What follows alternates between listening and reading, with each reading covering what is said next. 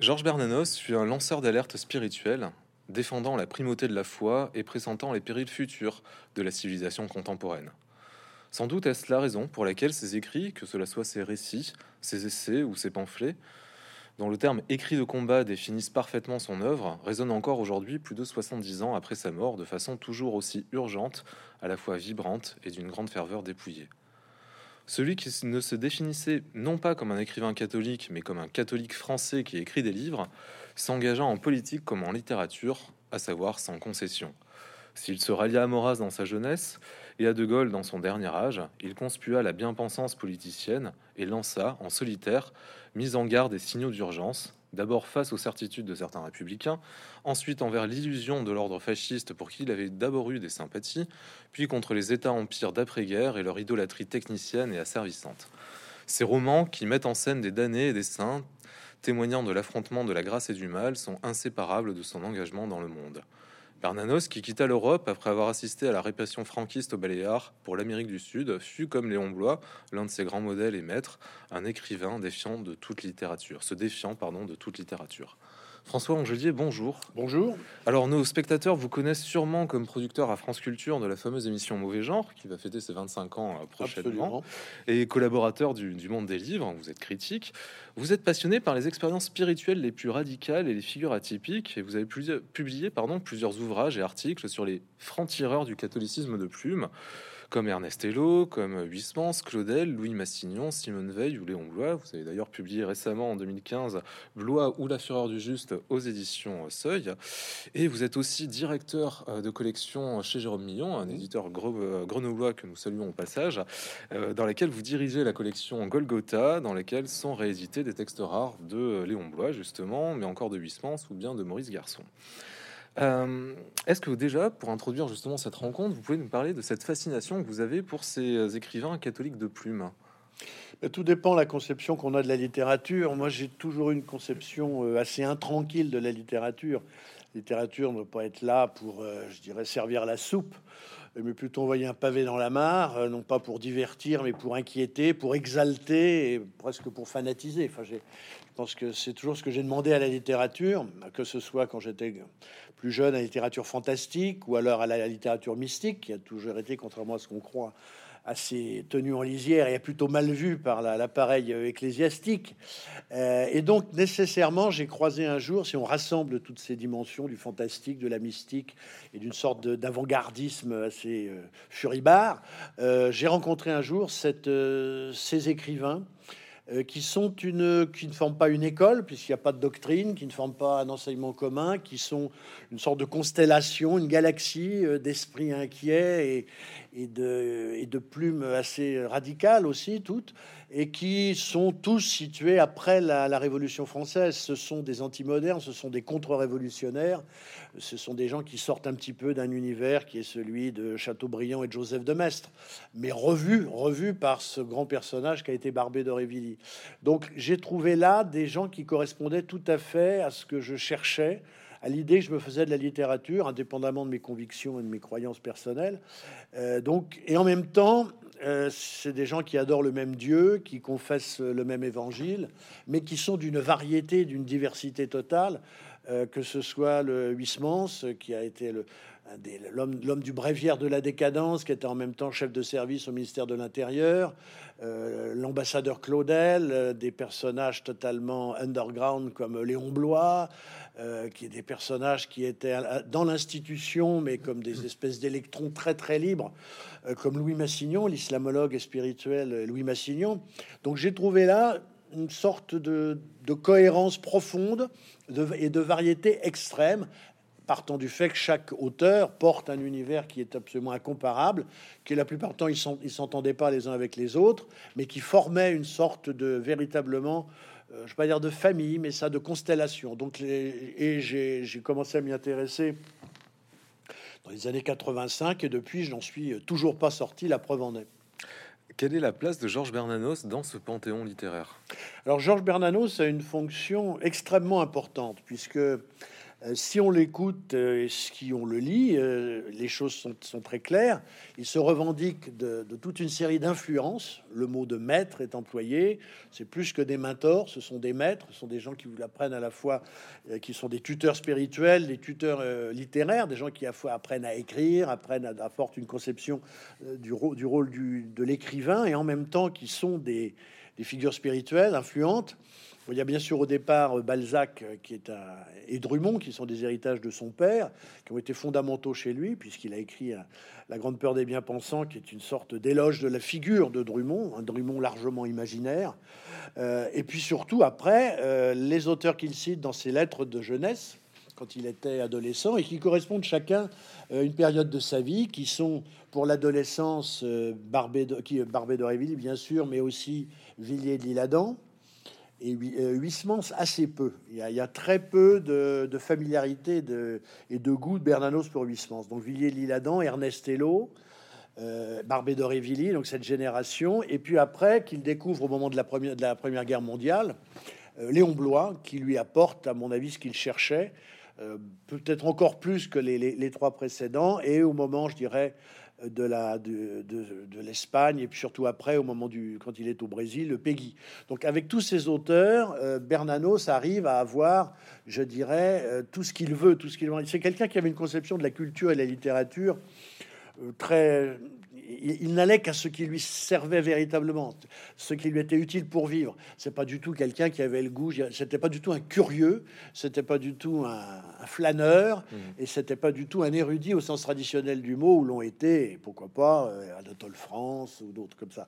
Quelqu'un qui, allait, il lui fallait. Il avait des besoins comme ça spirituels, littéraires. Donc il a trouvé ces, ces écrivains et il les a lus. Il les a d'une certaine façon euh, le concentrer, décanter, et il a assuré, je dirais, la, mutation et la reconfiguration de leur message spirituel et littéraire, qui étaient largement des hommes du 19e siècle, pour le 20e siècle. C'est-à-dire, c'est l'homme qui assure, Bernanos, le passage de toute la fureur catholique littéraire du 19e et du tout premier 20e siècle vers le véritable 20e siècle, celui de la Première Guerre mondiale, et celui de la seconde et des guerres, euh, que ce soit la guerre d'Espagne et du, des, régimes, la lutte antitotalitaire et tout ça.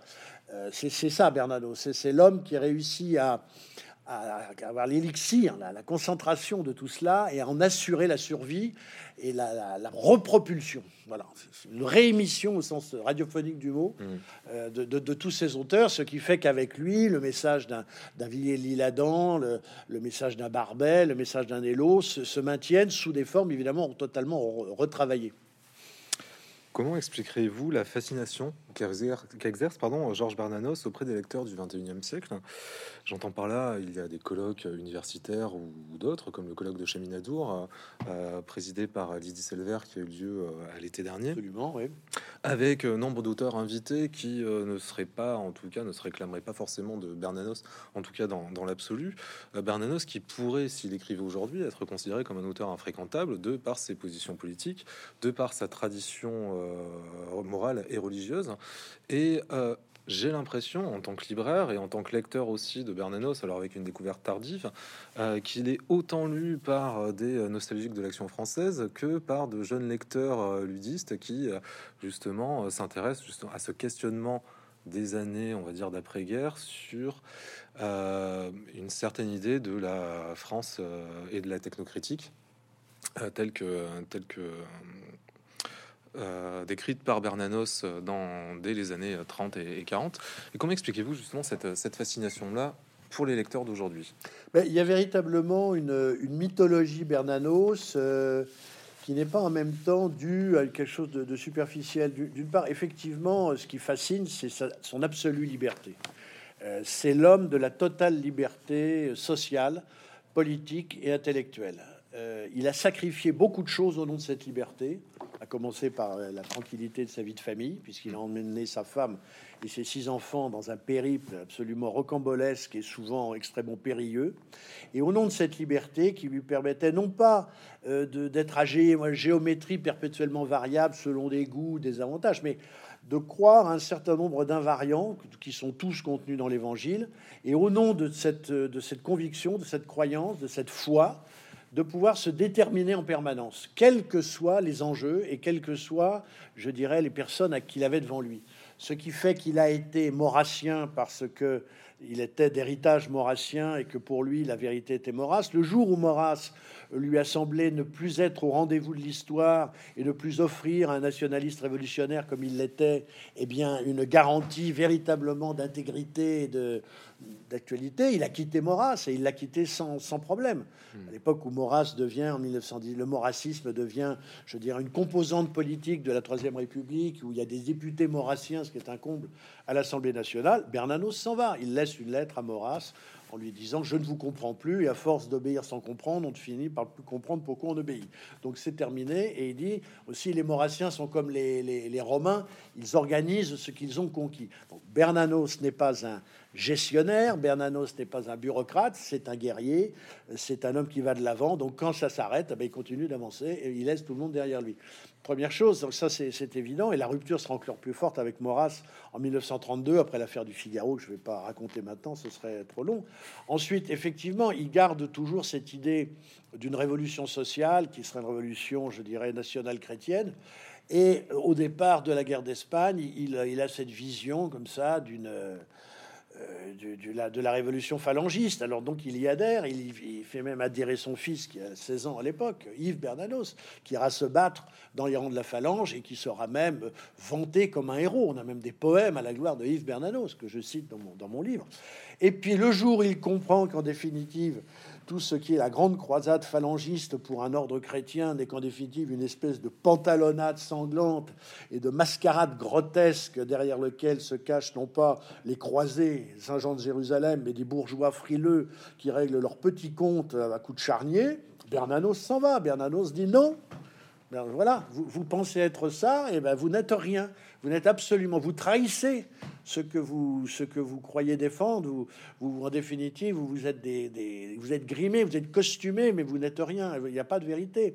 Et il quitte la, il quitte l'Espagne. De toute façon, il est obligé puisque je pense sinon on lui aurait réglé son compte. Et puis il arrive dans cette France euh, qui est la France où il considère que tout est, tout est déjà perdu, la France de 1938. Et effectivement, et Bernanos toujours deux coups d'avance, donc il voit très bien euh, qu'on est très très mal parti.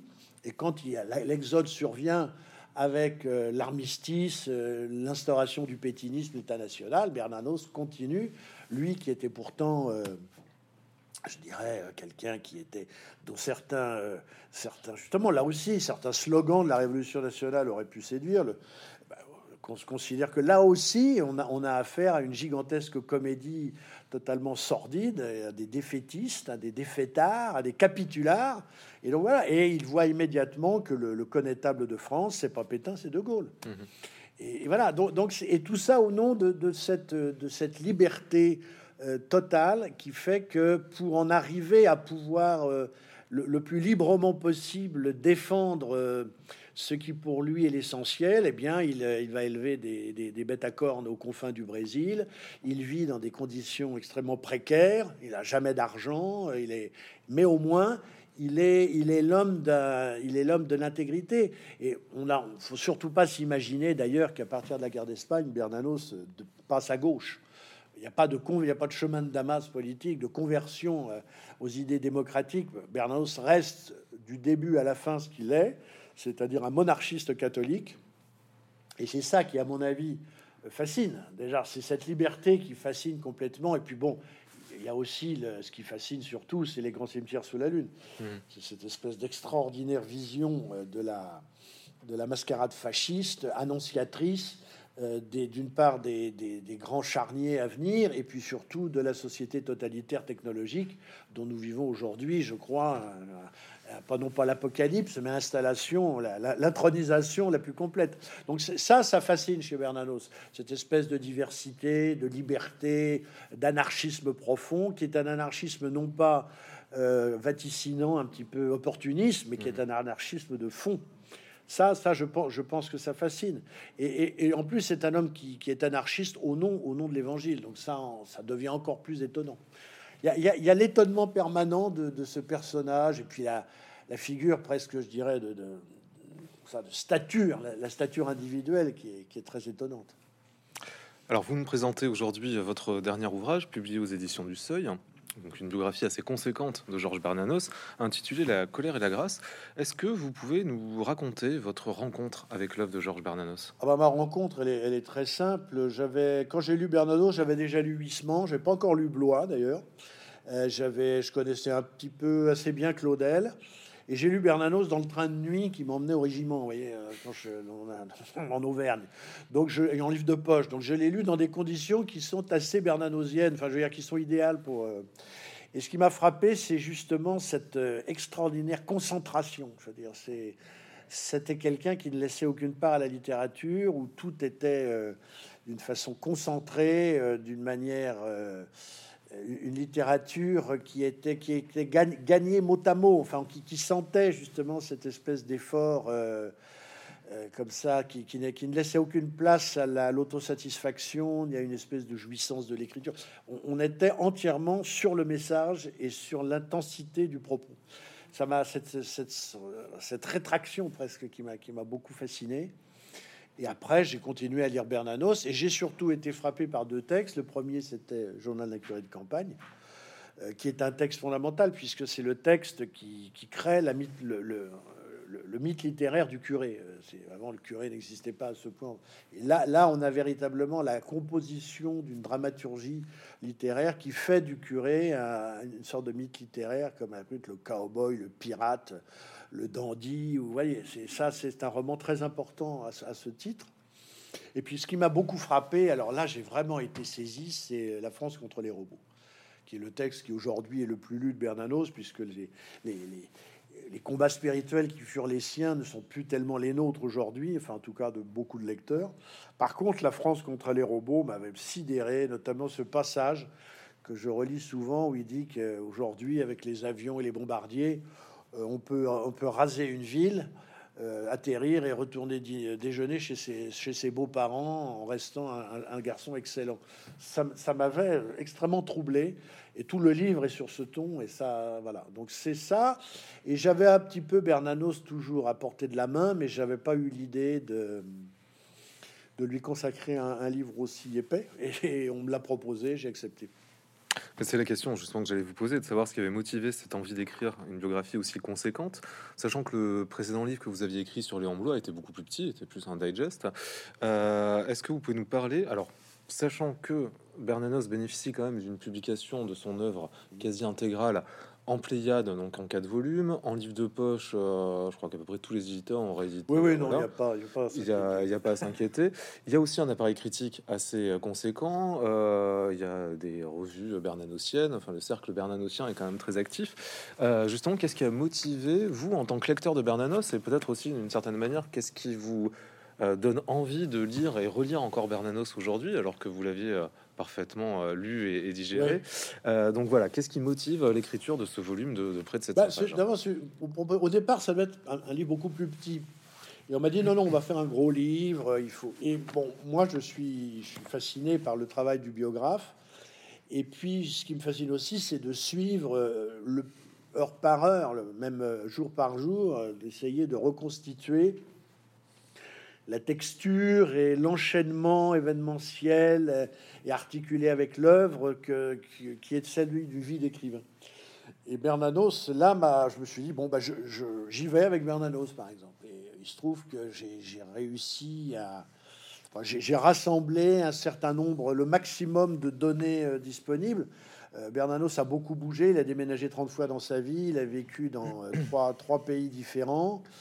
Euh, il n'a pas laissé beaucoup d'archives derrière lui, si ce n'est des cahiers d'écrivains. Il en perdait, dans, il en oubliait dans les bistrots, il en perdait quand il était à moto, dans les rues. Enfin, c'était pas du tout, si vous voulez, l'homme de lettres très attentif à ses archives, euh, qui fait des petits ballotins de ses correspondances, qui range tout bien. Non, c'était la rose des vents. Il disséminait tout ça. Il faisait cadeau de manuscrits à des gens qui lui semblaient sympathiques.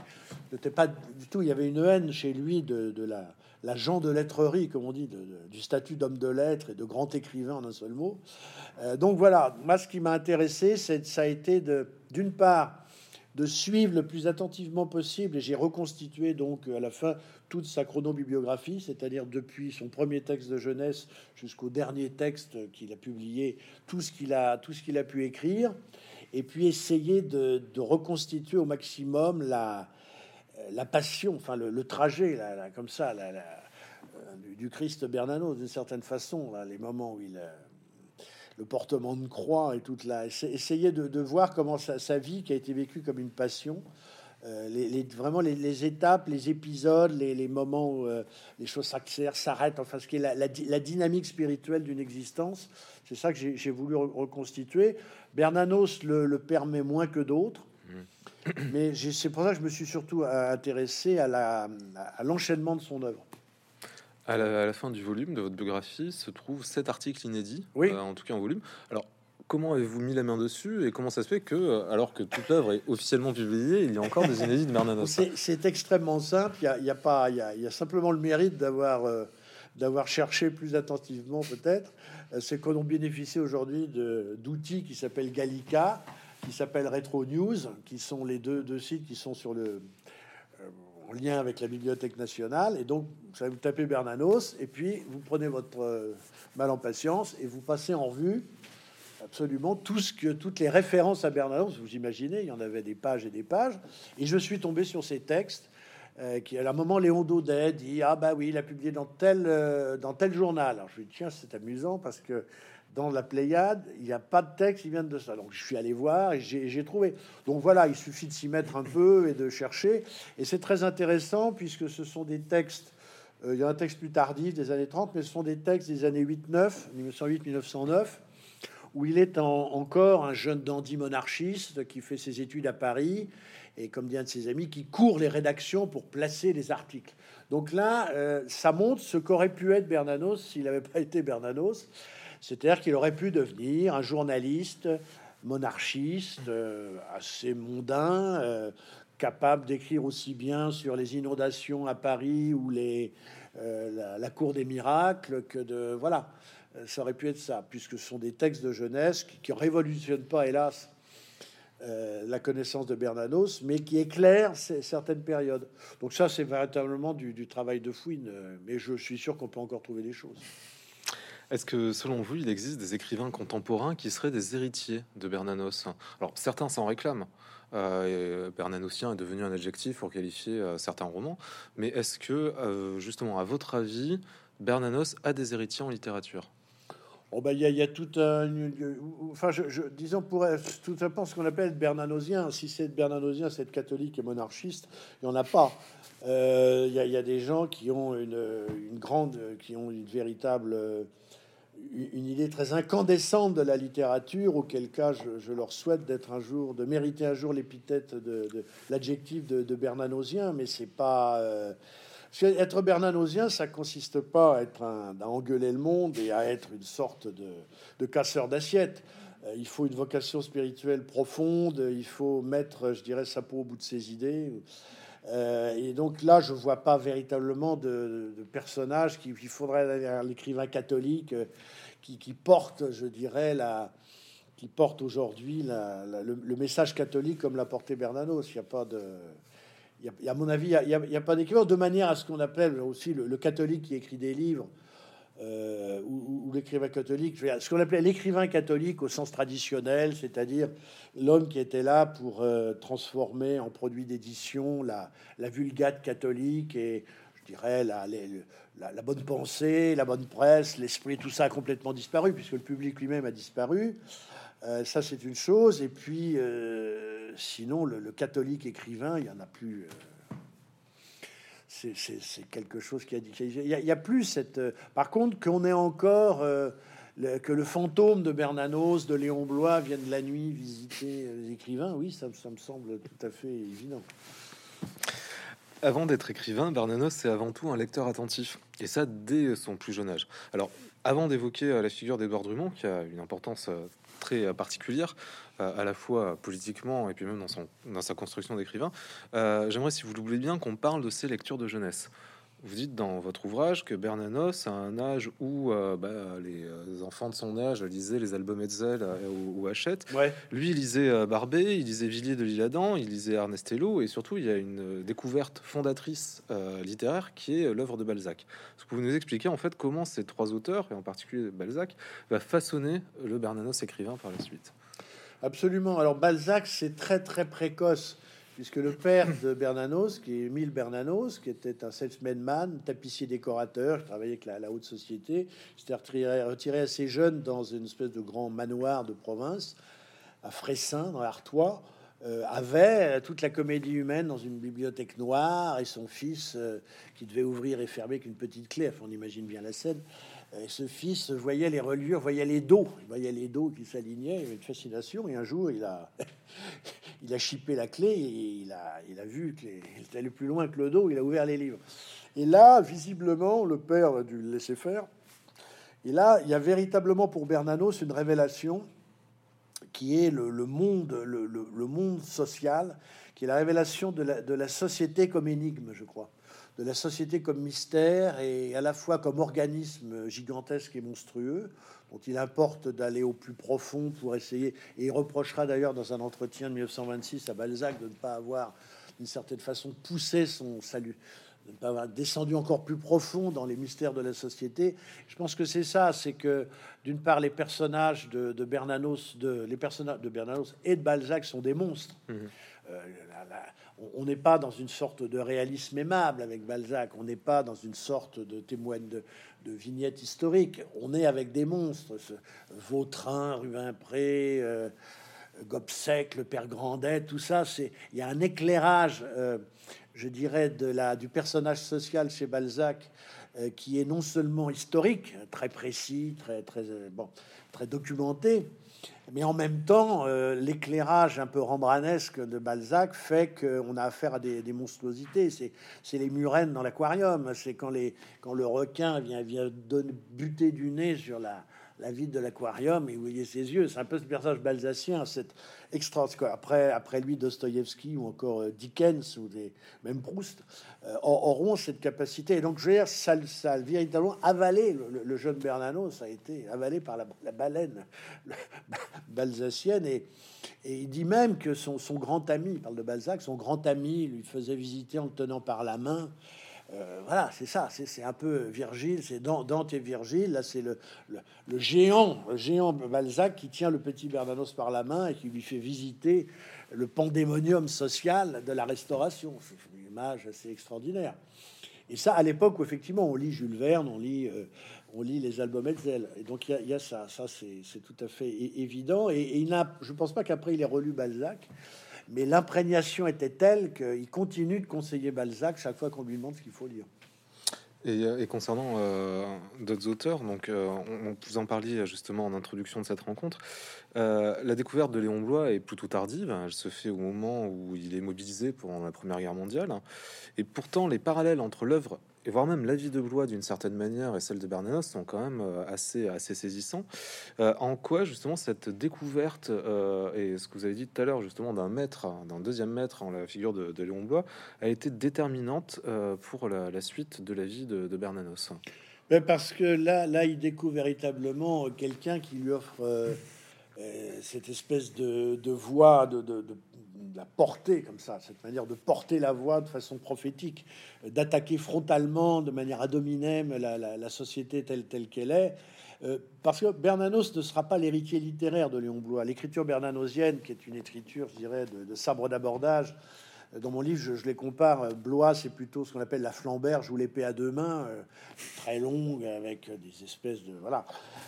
et alors que Bernanos disait qu'il avait un ancêtre corsaire, c'est ça. Le style bernanosien, c'est le point américain ou le sabre d'abordage. C'est pas l'épée à deux mains ni, ni la, lance du, chevalier médiéval. Et donc, il, sur ce plan, Bernanos a tiré les leçons un petit peu de, Blois. Il, sait que l'époque est terminée.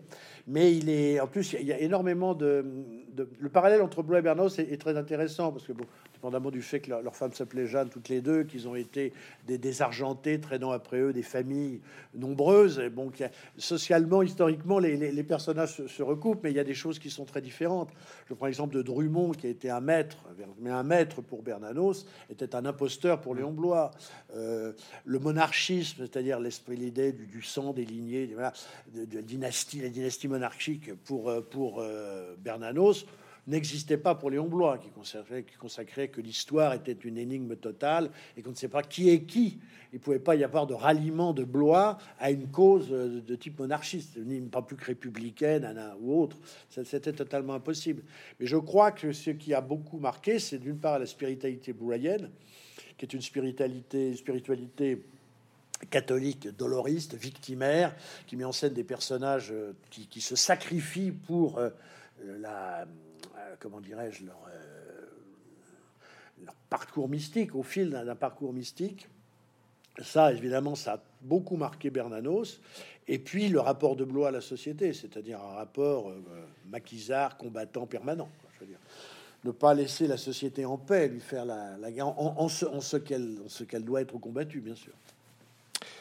Alors venons-en à Drummond, puisque c'est quand même un, auteur euh, très très important euh, pour, pour Bernanos, puisqu'il le considère comme maître euh, et qu'il ne le réunira jamais en fait tout au long de sa vie, ce qui est quand même assez, assez intéressant et, qui est aussi lié à la question de l'antisémitisme, qui est, vous dites, un antisémitisme d'atmosphère en fait chez Bernanos.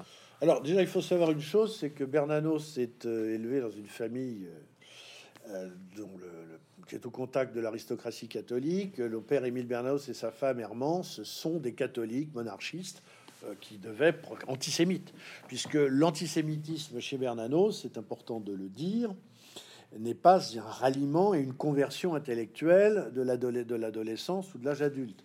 C'est un héritage familial et une formation de l'enfance. Ça, c'est important. Drummond, son père, lisait la, Drummond la libre parole à son fils, alors que l'enfant, alors qu'il avait quelques moins de 10 ans, enfin 10 ans.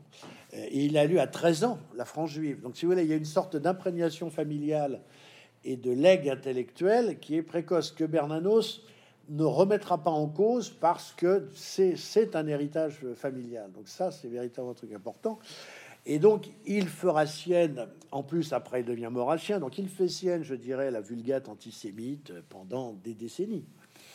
Mais euh, néanmoins, on se rend compte que euh, ça fait partie, je dirais, de son, de son bagage idéologique, mais c'est quelque chose qui n'est pas, en tout cas, moteur ni, ni, structurant de rien du tout, puisque l'antisémitisme est absent de toute son œuvre de romancier. Ça, on, Contrairement difficilement. Oui, contrairement à d'autres de ses contemporains. Contrairement à d'autres où il y a toujours un moment, le personnage du juif qui apparaît, sur lequel on se fait un peu les points, on les griffe, on s'amuse un peu, et puis après, même si ça ne sert à rien, ça, énormément de romanciers euh, de la Troisième République, ça c'est évident. Donc Bernanos se, dit même antisémite dans des lettres. Et puis très rapidement, on se rend compte que dans son livre sur Drummond, il publie cette euh, Drummond au tout début des années 30, une époque où Drummond est encore un oublié. cest à dire que Drummond, euh, après l'affaire Dreyfus et après sa mort, sombre dans l'oubli. Euh, il se trouve que les années 30 dont on va voir à quel point l'antisémitisme, là du coup moteur dans l'histoire politique, revient. Donc il y aura la refondation par Henri Coston de la libre parole. Et Bernanos, avant tout ça, fait son Drummond. Et c'est un Drummond où, en définitive, quand on lit son, ce livre, où la, figure de Drummond, l'antisémitisme est tout à fait secondaire. Il y a quelques passages où Bernanos euh, se livre à des démonstrations littéraires sur les juifs, mais ce sont des passages en petit nombre qui n'ont pas une importance euh, très, très, très secondaire. Ce qui fascine Bernanos chez, chez Drummond, indépendamment de la figure du père qui est, présente derrière Drummond, c'est cette idée du guerrier solitaire euh, qui a dénoncé parmi les premiers euh, la plutocratie républicaine, la, toute cette espèce de, cap, de, magouille capitaliste, enfin cette espèce de, grand univers du, trafic, du traficotage politique, social. Et c'est l'homme seul, c'est ça qui, c'est le, duelliste solitaire, c'est l'homme qui crée un journal euh, et qui restera de toute façon, malgré disons, les, les gens qui l'entourent, qui sont tous quand même des personnages plutôt assez pittoresques. Euh, dans à l'époque, qui sont tous des aventuriers, des gens sans lendemain, enfin, qui et que euh, Drummond échouera d'ailleurs à créer un parti, un mouvement. Donc, ce qui fascine Bernaus, à mon avis, c'est ça, c'est le, l'homme, c'est le guerrier solitaire, c'est l'homme qui, qui, habite en dehors de Paris, dans cette espèce de, de demeure comme ça, où il, cogite et où il se. Voilà, c'est, un Drummond imaginaire. Hein. C'est un Drummond qui n'est pas le, le, le Drummond qu'on, remettra en scène au, fil des années 30. Et donc, à partir de là, on va voir Bernanos évoluer de façon très notable, avec des ralliements politiques qui fait qu'il s'éloigne de plus en plus de tous les, partis antisémites. À partir du moment où on rompt avec les franquistes, l'antisémitisme n'était pas, je dirais, une, donnée, une de base, mais surtout avec Pétain, avec le nazisme, les, différents fascismes. Euh, à partir du moment où on voit ça, Bernanos forcément s'éloigne de tout cela. De temps en temps est repris par des, espèces de souvenirs, d'habitudes, de, de, réflexes qui lui reviennent. Mais rapidement, on voit, en plus au Brésil, quand il est au Brésil, il, a, il était entouré de réfugiés. Il y a cette formidable rencontre avec Stefan Zweig euh, qui dure quelques heures, où il essaie un petit peu de lui rendre l'espoir et, il n'y arrivera pas. Et à la fin de sa vie, il y a un texte qui est en, Pléiade, d'ailleurs, que, donc je recommande la lecture, s'appelle L'honneur et ce qui nous rassemble, qui est un texte où Bernanos euh, écrit, qui est un hommage aux morts du ghetto de Varsovie, et où il, euh, commence au départ en citant Drummond. Alors, imaginez que le texte d'ailleurs n'est pas publié à l'époque. Euh, et, je pense que c'était ça, Bernano. C'était une sorte de. Sur, ces questions-là, c'était véritablement un champ de bataille. Et il était à la fois tiraillé par ses fidélités euh, inexpugnables à des figures comme Drummond, et puis par l'héroïsme, la, le courage, la, pugnacité du peuple juif. Donc, il, cherchait une sorte de point, pas un point d'équilibre, mais une sorte de, je dirais, de, point de réconciliation quelque part. Je crois que la, communion des saints, une sorte de communion des saints où Drummond aurait pu se retrouver avec les sionistes. Enfin, c'était quelque chose d'assez curieux. Et euh, c'est vrai que cette question-là, reste chez Bernanos quelque chose d'inapaisé.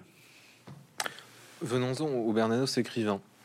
Euh, Comment et pourquoi Bernanos, après avoir terminé ses études de droit, décide de devenir écrivain et d'en faire son métier? L'écriture n'est pas quelque chose qui vient, euh, comme je auteur de toute l'enfance. Absolument. Non, non, il n'y a, pas de. Bah, disons qu'avant la Première Guerre mondiale, il y a des tentatives, il y, a cette espèce de dandisme littéraire de, de, de, jeunes, de jeunes hommes. il tente des romans, il écrit des. Il publie des nouvelles qui sont des, petites vignettes historiques dans des revues maurassiennes, enfin dans des revues monarques monarchiste. Il est quand même, de 1913-1914, rédacteur en chef d'un journal royaliste à Rouen, où là, il publie, je crois, une ou deux, oui, enfin, il publie plusieurs fictions, mais c'est des, on sent qu'il y a, il y a, les choses sont déjà un peu présentes comme ça, mais c'est pas du tout en place, c'est pas du tout là. Alors que journaliste politique, le, pamphlétaire, enfin disons le, le, le, combattant de plume, lui, l'écrivain de combat est déjà là très tôt. L'auteur de fiction, ça, ça va être beaucoup plus long.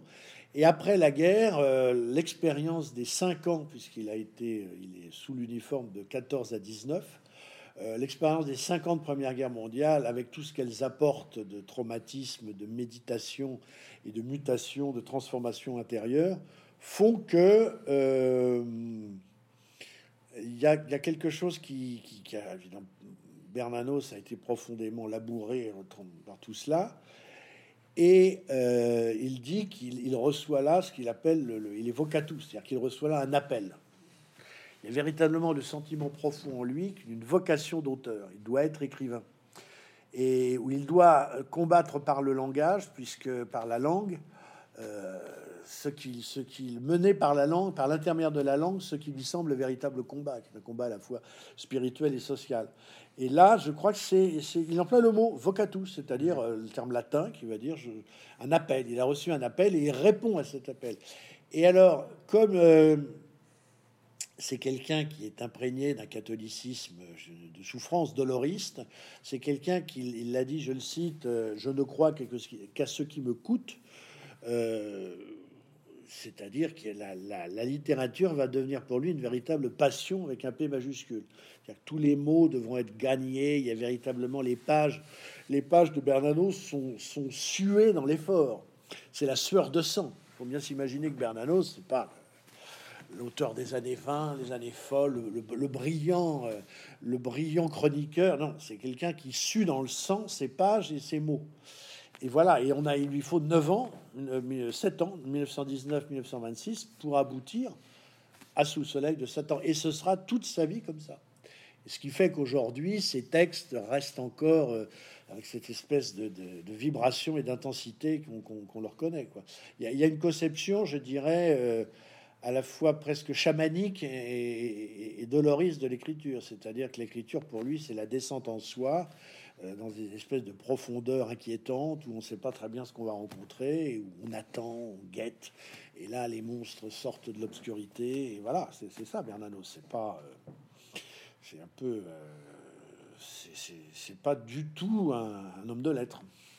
Il dit d'ailleurs, le bon Dieu ne m'a pas mis une plume entre les mains pour rigoler avec. Ben voilà, non mais la phrase dit tout. Avec d'abord la plume, c'est le bon Dieu qui lui a donné, c'est le vocatus, c'est l'appelé, c'est le prophète. Fait le prophète, c'est ça. Hein. le, saint, c'est quelqu'un qui travaille dans la, durée avec sa volonté, une assesse personnelle. Le prophète, c'est un type qui est en train de, je moi, de ranger des légumes dehors, vous allez vendre des journaux, puis le bon Dieu l'attrape par les cheveux et lui dit hop, et maintenant tu vas aller aller transmettre à la foule, à la communauté, euh, ce que je vais te dire. Et le prophète n'a demandé. Le il a un peu, il y a un peu une émotion prophétique. Alors, il est à la fois pamphlétaire et romancier. Comment s'articulent justement ces différentes formes d'écriture euh, dans son œuvre? Parce que bien évidemment, il y a des thématiques qui vont revenir. Il y a effectivement cette question de vocation, cette question de, dire quelque chose. À la fois une influence balsacienne chez ces personnages, qui sont tous... Euh, qui portent en fait des archétypes d'une certaine manière. Mais en même temps, l'œuvre du Bernanos pamphlétaire de la France euh, contre les robots a-t-il quelque chose à voir avec le Bernanos littéraire de Sous le soleil de Satan? Bah, euh, Disons que la Sous le soleil de Satan travaille des, questions qui sont pas du tout celles de. Je dirais que c'est le même. D'ailleurs, Albert Béguin, qui a été l'homme qui a, qui a suivi, assuré, soutenu Bernanos et assuré son, la, vie posthume un peu de Bernanos jusqu'à sa mort, en 1957. Euh, Berbéguin disait à Bernanos euh, Mais vous avez arrêté d'écrire des romans? Bernanos lui répondait Oui, mais les romans sont comme les hommes, ils meurent à la guerre.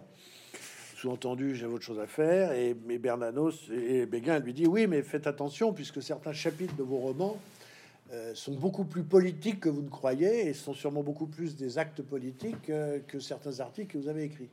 Et je, suis évidemment, comme pour quasiment tout le temps, d'accord avec Albert Béguin. Euh, grand personnage, dont on fait d'ailleurs euh, cette année l'anniversaire. En tout cas, il y a colloque Béguin qui se prépare. Euh, c'est véritablement ça, c'est-à-dire qu'il y, y, a beaucoup de spirituels dans les écrits de combat, les journalistiques de Bernanos. C'est vraiment du journalisme, hein, il est payé au feuillet. Mhm. bon. Et puis il y a beaucoup de politique dans les écrits, dans les écrits romanesques. Donc je crois qu'on a affaire à une sorte de, de reformulation du même message sous deux formes différentes.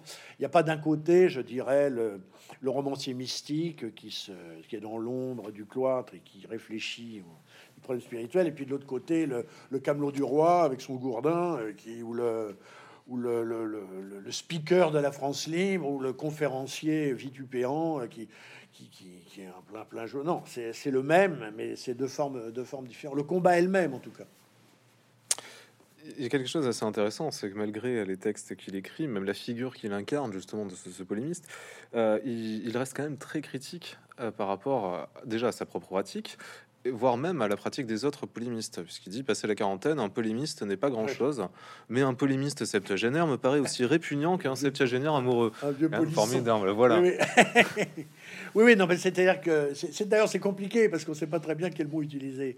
Euh, Bernanos n'est pas un pamphlétaire au sens où il n'a pas euh, le côté circonstancié et ciblé du pamphlétaire.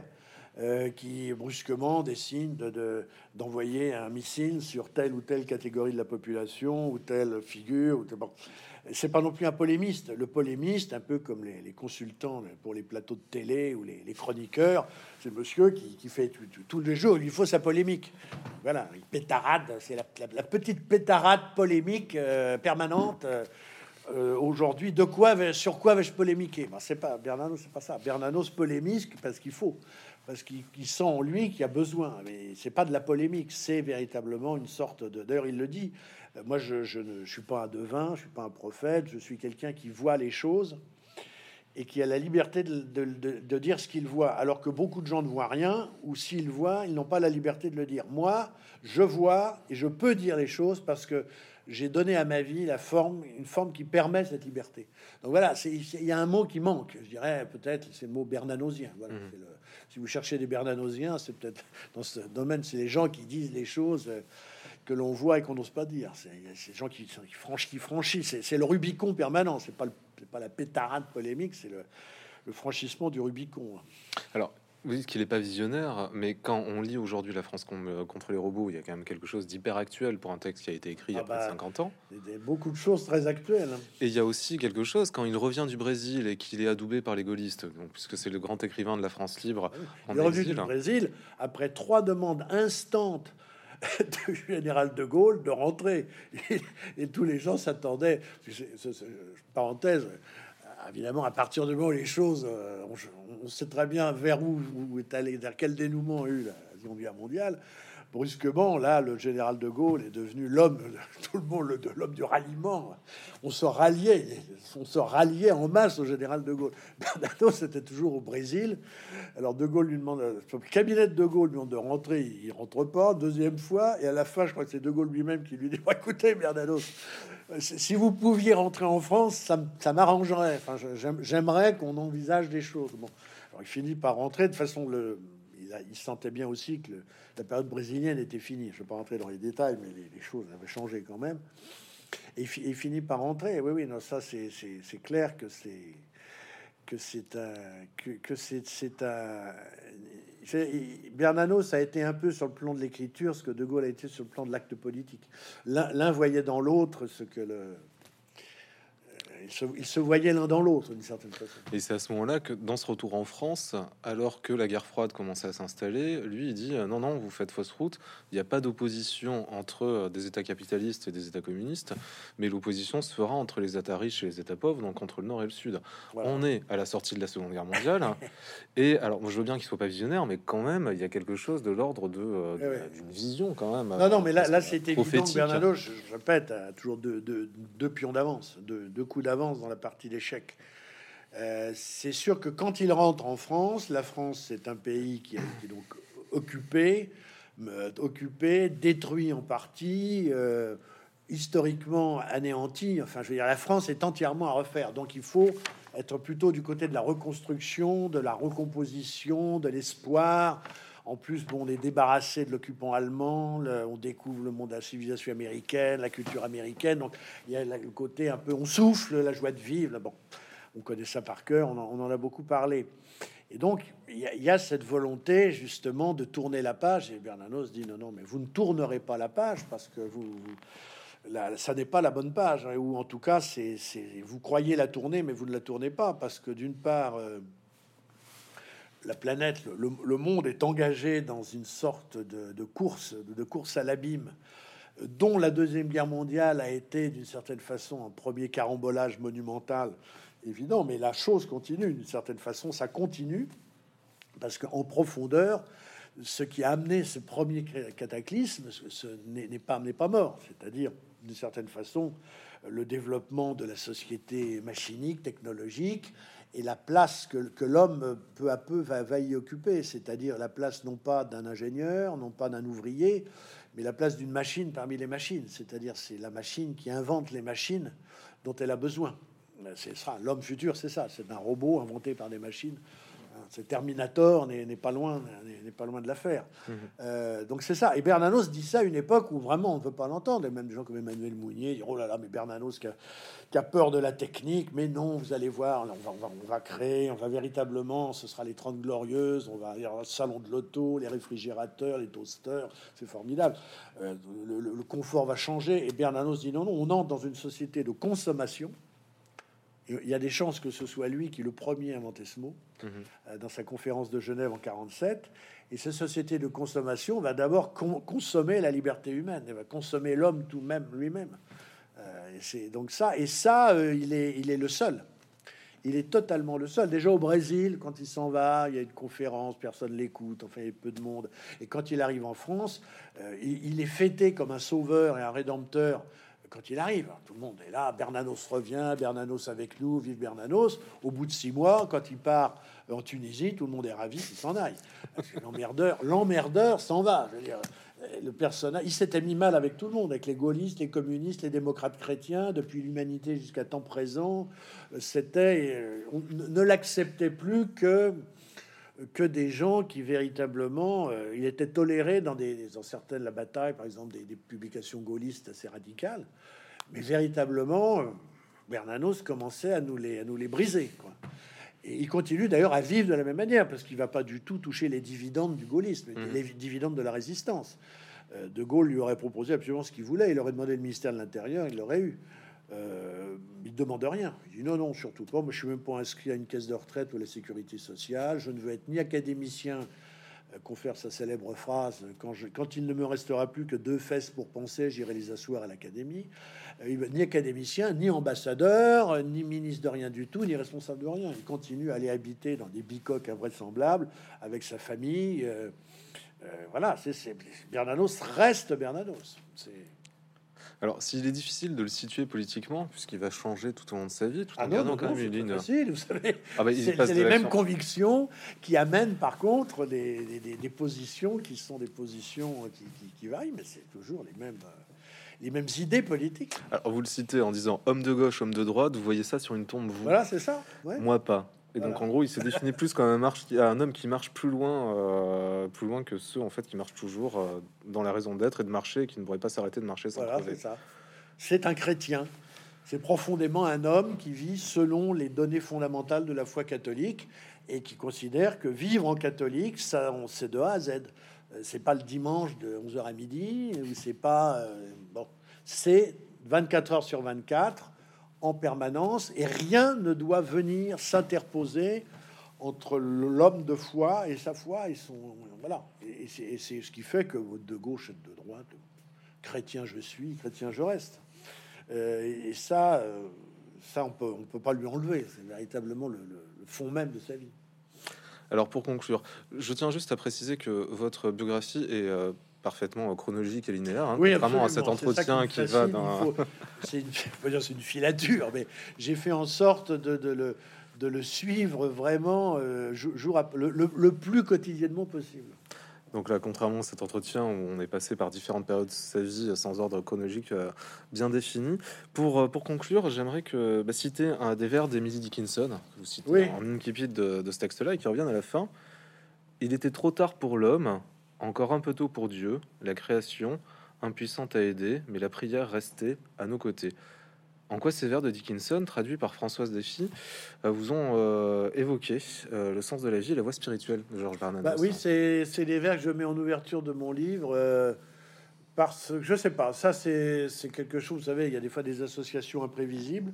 Quand j'ai lu ces, ces, ces vers de Dickinson, poétesse immense, j'ai tout de suite pensé à Bernanos, c'est-à-dire un homme qui est en deuil du monde, en deuil de l'humanité pécheresse et du monde qui va à sa perte, qui est dans l'espoir de Dieu, euh, c'est-à-dire dans une sorte de, de monde à venir, comme ça, euh, qui, parce que Bernanos écrit non pas pour le présent, mais pour le futur, donc qui est entre deux mondes, dans une sorte de, de no man's land, de no God's land, de voilà, comme ça, et qui, et qui prie en attendant, euh, en véritablement en attendant le, le règne de la justice. J'ai trouvé, j'ai pensé, voilà, c'est des associations qui viennent, et je continue à penser que ces vers d'Emily Dickinson traduisent bien euh, euh, l'univers bernanosien, c'est-à-dire cet univers de la de l'attente, qui est le mot central aussi de la spiritualité de, de Léon Blois, mais une attente fiévreuse et une attente furieuse.